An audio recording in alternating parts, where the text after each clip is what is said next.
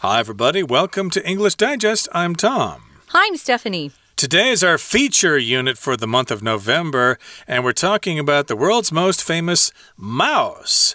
Uh, who could that be? Could it be Danger Mouse, maybe? Or maybe you've heard of other mice out there? Mighty Mouse? Mighty Mouse, indeed. Or it could be the mouse you use on your computer to move your little cursor around the screen of your monitor. But no, we're talking, of course, about Mickey Mouse, uh, which you all know and love. Uh, most of you probably well, I wouldn't say most of you. I'd say maybe some of you actually love this mouse quite a bit, but uh, a lot of people may be indifferent about Mickey Mouse. I personally don't really like Disney characters myself. I prefer Warner Brothers cartoons, but that's uh, my own personal preference. And of course, you can't forget little Minnie Mouse, his right. girlfriend. But uh, we're going to be focusing on Mickey Mouse, who is a creation of the Walt Disney Company, of course, and talk about how he came into being. Um, and so we're going to get started, as we always do, by reading through today's lesson.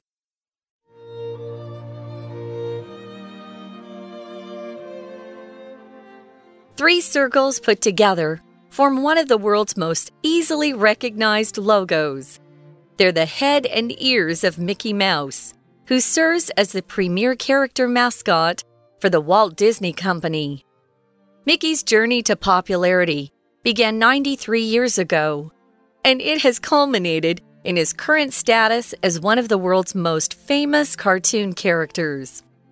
Before Disney was a giant of the global entertainment industry, it was a studio with only two animators Walt Disney and Ub Iwerks. Walt and Ub had worked for Universal Pictures, where Walt had conceived of the hit character Oswald the Lucky Rabbit. The two men left owing to a contract dispute, and Universal kept the rights to Oswald. After late nights in the studio and a lot of sketches, Walt and Ub came up with a new character, Mortimer Mouse.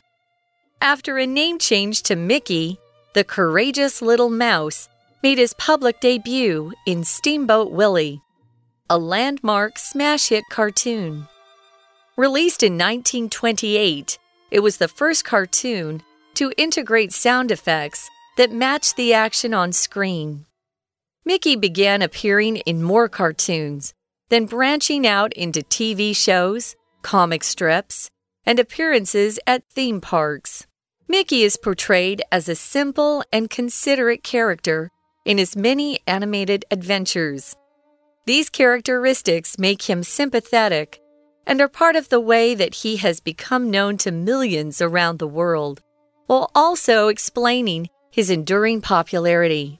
In just seven more years, he will turn 100 and enter what is guaranteed to be his second century of success. Okay, we're going to talk about the world's most famous mouse, Mickey Mouse, and he turns 93 this year. So, uh, how do you identify Mickey Mouse? Well, three circles put together form one of the world's most easily recognized logos. Uh, that's true. Just take one big circle and draw two little smaller circles to the upper left and to the upper right, and that symbol, of course, represents Mickey Mouse. That's right. Um, I think he's cute, but his voice always irritated me. You know, um, I think it's the voice of a guy speaking in an upper register. Mm. Yeah, you know, I can't even do it because I'm a woman, but mm. yeah, it wasn't my favorite voice. I did like Minnie. I thought her eyelashes were hilarious, but we're going to focus on Mr. Mickey Mouse today. So, yeah, it doesn't take much to create him. Um, but once you create something this memorable, uh, you probably just set yourself up for life. You can make a lot of money if you come up with a great character. So it takes three circles put together to form one of the world's most easily recognized logos. All companies have logos. It's just kind of a, a, a, way to remember a company through some sort of picture or graphic alone. So they're the head and ears of Mickey Mouse, as Tom explained. And um, Mickey Mouse serves who re relates to or refers back to Mickey Mouse. Mickey Mouse, who serves as the premier character mascot for the Walt Disney Company. Now, if you're a premier anything, it means you're one of the best out there, uh, maybe the most important. For example, premier just so you know, is an adjective that has to be used in front of a noun. So this is an adjective found only in front of nouns. Uh, so I could say the W Hotel is one of the world's premier hotels, one of the best in the world.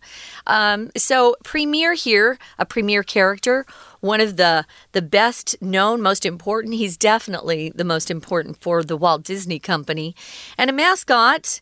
As you probably know, is usually an animal or some sort of character that also uh, symbolizes a company or maybe even a sports team. Um, for uh, my high school, uh, that I graduated from, we were called the Toros, and we actually had a bull, a real live bull that was our mascot. Uh, yeah, actually, the mascot for my high school was the midget, which is pretty weird. It just means a really small person. Uh, they still have that mascot to this day. Did someone dress up like that? Uh, no, they usually had some guy dressed up like a big muscular wrestler or something like that. Oh, okay. What that has to do with a, mad, uh, a midget, I have no idea. But I don't in know. any case, yeah, mascot is just some kind of a character that represents something. Uh, Japan loves their mascots, of course. Uh, every city and every ken or prefecture in Japan seems to have a mascot. I guess the most popular one is Kumamon uh, from what's that place called? Someplace in uh, on Kyushu Island. Kyushu Island. I can't remember what it's called, but yeah, Kumamon is uh, of course a very popular mascot from Japan, and of course Bugs Bunny, of course, is uh, the main or the primer, the premier character for uh, Warner Brothers cartoons. But uh, in this particular case, of course, Mickey Mouse is the premier character mascot for the Walt Disney Company. And Mickey's journey to popularity began 93 years ago, and it has culminated in his current status as one of the world's most famous cartoon characters. So in this sentence, we have the word culminate, which means it kind of has reached a peak, it's reached a climax. And so at the end, that's what happened after Mickey Mickey Mouse began appearing in cartoons, and he has been appearing in cartoons for such a long time that eventually he became the main mascot that represented Walt Disney. Whenever you hear Walt Disney mentioned, there's going to be a picture of Mickey Mouse somewhere. Oh, typically, yeah.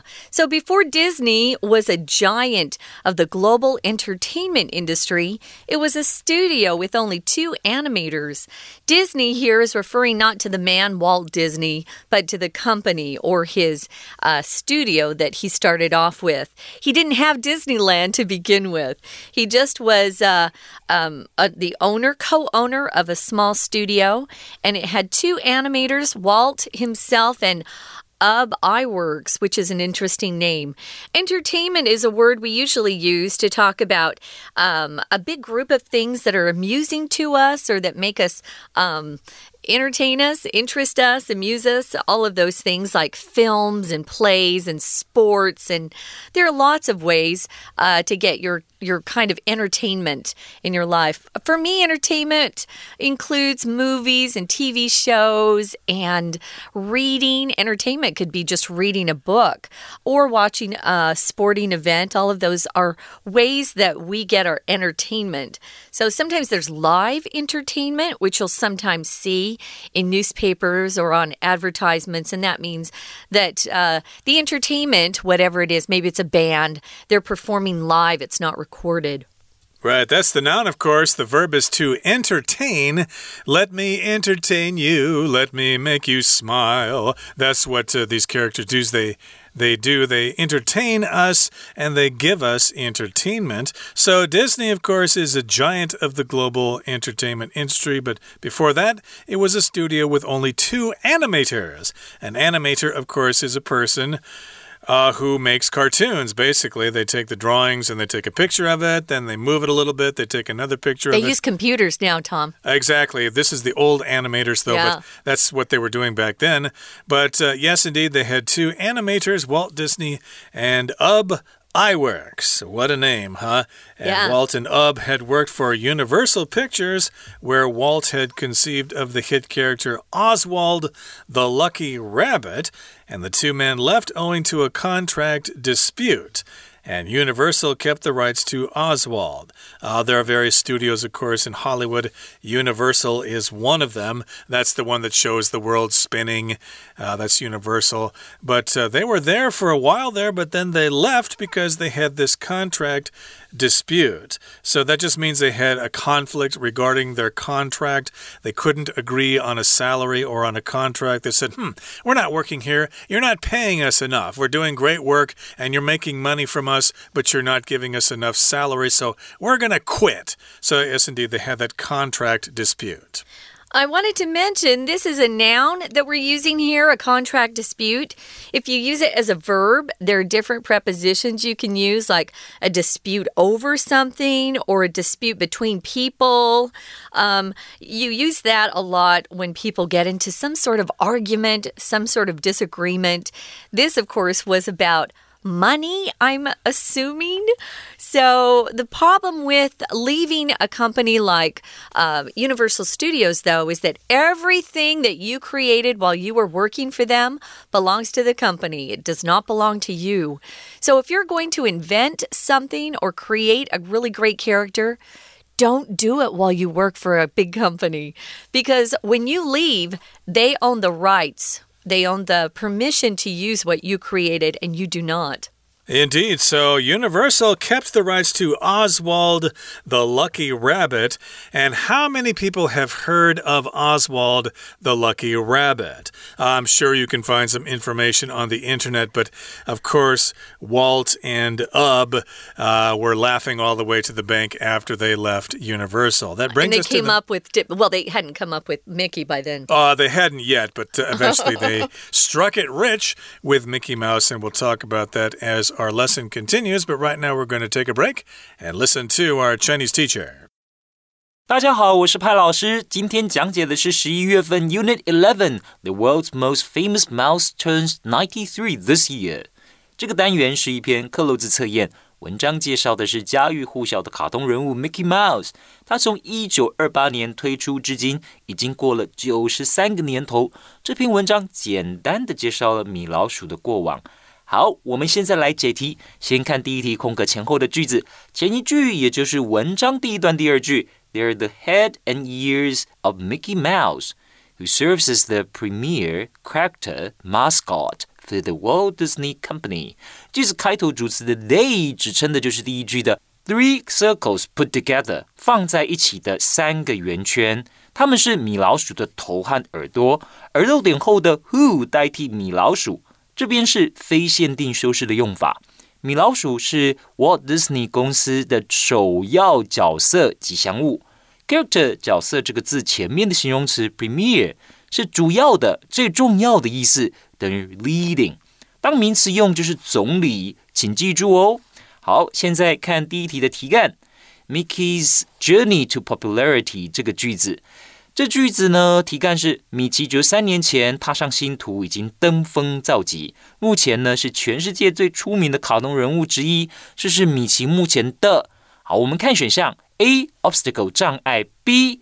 地位，C. 娱乐，D. 同伴。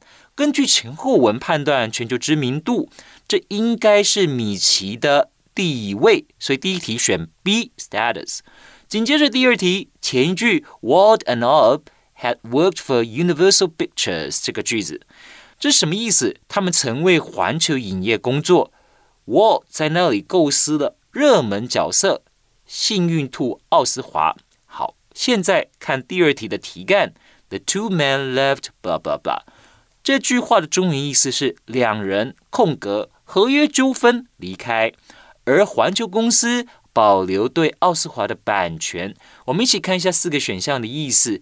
A unlike 是不像，B in spite of 是尽管，C as for 是至于对或者说对什么人来说，owing to 是因为。那根据前后文意，第二题选 D，owing to，也就是说，他们两人因为和环球的合约纠纷而离开。我们紧接着看到第三题，after late nights 这个句子，这个句子的意思是在工作室熬夜和设计大量草图后，Walt 和乌布他们怎么样呢？一个新角色。就是叫做 Mortimer Mouse。我们一起看一下这四个选项的意思。好，A put up with 是忍耐忍受，B 是用完了什么东西，come C came up with 是想出什么，D 则是利用。好，本句前半句 after 引导的副词子句指出 Walt 和 Woop 夜以继日画出无数草图，空格后是 a new character。可知答案选 C。came up with 表示他们努力以后，终于想出了新的角色。We're going to take a quick break. Stay tuned. We'll be right back.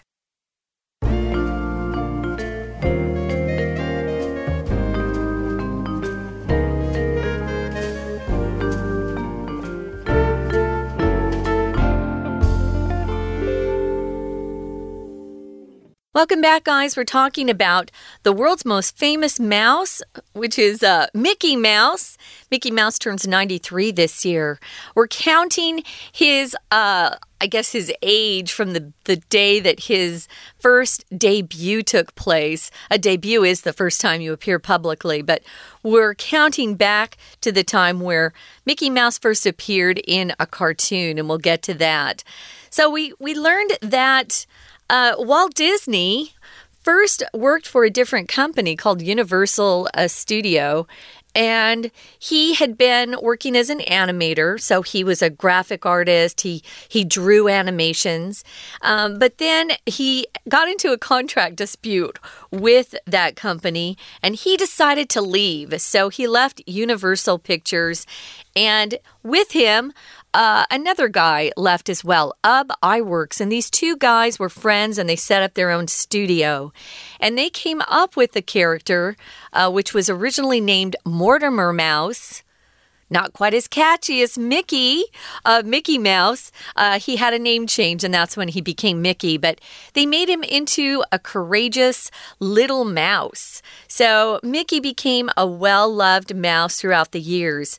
So we know that. Uh, um, Ub Iwerks uh, worked together with Walt to create this particular character. Now, when you talk about uh, how it was created, you learn about it, how much time it took. You know, people who want to do well and succeed in life often have to work very hard. And it looks like these two men really had to work hard too. That's right. So, of course, they came up with this new character. His name was Mortimer, Mortimer Mouse. Uh, Mortimer. Uh, Mortimer. I hope I said that right. That's really an old name. Yeah. I don't believe I know anybody with this. I know a Mort. Name. Yeah, I've heard Mort before. A journalist. Well, he's a Mortimer. Oh, he is okay. Of course, okay, yeah. very good. But uh, when I was growing up, I never knew a Mortimer. They could have uh, called him maybe uh, Monty Mouse or maybe Mitchell Mouse or something like Mikey that. Mikey Mouse. Uh, indeed, or maybe they could have decided to make uh, their main character a girl. There, it could have been uh, Mary Mouse or Melissa Mouse. But hey, they went with Mickey Mouse and the rest is history. So, after a name change to Mickey, the courageous little mouse made his public debut in Steamboat Willie, a landmark smash hit cartoon. So, okay, they figured out the name. He's going to be Mickey Mouse. And they described him as being courageous, which means he's brave. He's not afraid of anything. And uh, he made his first appearance in Steamboat Willie, which I believe came out in 1928. And uh, if you see Disney movies nowadays, or if you see a Pixar movie, they'll always start with that little short little uh, logo, I guess, at the beginning that shows a scene of Steamboat Willie whistling while he's uh, driving a boat. Yeah, if you can go online, of course, you can see uh, Steamboat Willie. It's very old fashioned, it's black and white. It's what they were able to make back in the 1920s. Um, I wanted to mention with courageous, brave is the synonym, and we tend to use brave more in just uh, spoken English, everyday English courageous means the same. They both mean that you're doing something that's a little bit scary, but you go ahead and deal do deal with it anyway. Maybe you're doing something that's dangerous or painful, but you go ahead with confidence even when you're scared. So, courageous little mouse, uh, Mickey made his debut. We talked about how debut is the first time you ever appear in public or perform in public. Um, that was his debut in Steamboat Willie. Uh, if it's a landmark, usually talk about a landmark being something like a big building, like 101 is a major landmark in Taipei, or uh, another landmark could be um, a tree or something that just stands out to people that they navigate around. But here it just means it was an event or something that developed in their own personal life, maybe their career, that was like a turning point for them. It's when everything started to go right. And um, maybe that was your breakthrough moment, your big moment. So this was a landmark smash hit. Smash hit just means some sort of Usually it's a film or a book, an album that does very well um, on the market. It was a smash hit cartoon, people loved it.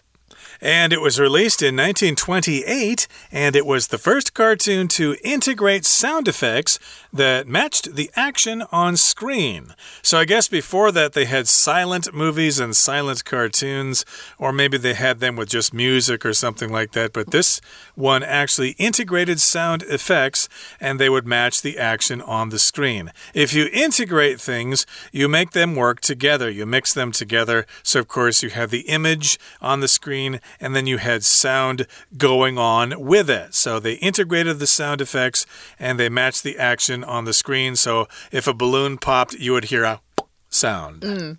Like that. Yeah. Um, they were mostly just, um, they didn't have sound in film for a while, and they were just usually, um, they'd have somebody playing the piano um, you know, to accompany the film, but this was a pretty big deal to have sound effects that matched what was going on. So Mickey began began appearing in more cartoons. And then, as you all know, he branched out into other areas like TV shows, comic strips. Oh, those must have been a while back. I haven't seen any Mickey comic strips, but he also would make appearances at theme parks. Even today, I went to Disneyland two years ago. I guess it's been three years now. Um, and they have, you know, the, the characters wandering around. Mickey's one of them. He never talks, but he'll put his arm around you and you can take a picture with him. So, yeah, that's a theme park. A Disneyland is a type of theme park. So, moving on to the final paragraph, it says Mickey is portrayed as a simple and considerate character. He's considerate yeah. Uh, in his many animated adventures, he's never a bad guy. He's kind of like um, Chao Hu. Chao Hu always does the right thing and is always kind and friendly. That's a Mickey Mouse kind of personality. If you portray something, here it just means you're representing somebody. Um, you're usually representing somebody in a play or um, that's how somebody is depicted or portrayed. Oh, he's portrayed as being a very um, wealthy man. So that's how they are describing him or representing someone. So he's represented as being a very simple, He's always happy. And considerate character. What does considerate mean, Tom? Uh, it means you're polite, you're uh, respectful of other people, you're trying to help them out and stuff like that. Uh, you're not trying to make fun of them or play dirty tricks on them like Bugs Bunny does. Bugs Bunny's more of a smart aleck, yeah. but uh, Mickey Mouse is just a nice mouse, you know? He's a considerate, he's polite, thoughtful. Thoughtful indeed. Maybe that's why I don't really like him so much because such a character in a cartoon is rather boring. But in any case, here, lots of kids like that, and these characteristics make him sympathetic and are part of the way that he has become known to millions around the world while also explaining his enduring popularity. So, yes, these are his characteristics, and they make him sympathetic, which means you're sensitive to what other people are thinking, how they're feeling, and stuff like that, especially if they're sad or something. You try to make them feel happy, and that is something that contributes to his popularity. Uh, it's part of the way that he has become known to millions of people around the world. So, yeah, the way or the method or the result of all these things, and that just means that uh, uh, it has had some sort of effect on how people like him. Yeah, it says here in just seven more years, he will turn 100 and enter what is guaranteed to be his second century of success. So, if something's guaranteed, it means it's going to happen for certain. You can uh, bet on it. It's definitely going to take place. So, I wouldn't be surprised if he continues to be popular. That is, if uh, we can ever get back to, you know, these amusement parks and theme parks again. I'm uh, ready to go on a long vacation. Right now, though, before we do that, we're going to listen one more time to our Chinese teacher. 再来，我们看第四题前一句，Mickey is portrayed as a simple and considerate character in his many animated adventures。在他的许多动画冒险中，Mickey 被刻画成一个天真又体贴的角色。第四题的题干，These characteristics make him blah blah blah。and are part of the way that he 好，这个句子我们看一下， 到底第四题有哪些选项？A exotic 是异国风情的、奇特的；B sympathetic 注意哟，这里不是同情的意思，而是讨人喜欢的、能引起共鸣的；C miserable 是痛苦的、悲惨的。呃，D vulnerable 是脆弱的、容易受伤的。前一句提到 Mickey 这个角色天真体贴，这些特征应该是会让 Mickey 讨喜吧。所以第四题答案选 B sympathetic。最后第五题，In just seven more years, he would turn one hundred and enter 空格 is guaranteed to be his second century of success。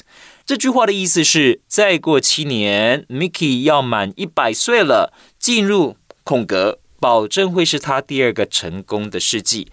好，这一题是在考文法，那我们要看一下，其实这里应该要填 what 这个复合关系代名词。什么是复合关系代名词啊？其实你可以把它理解成关系词。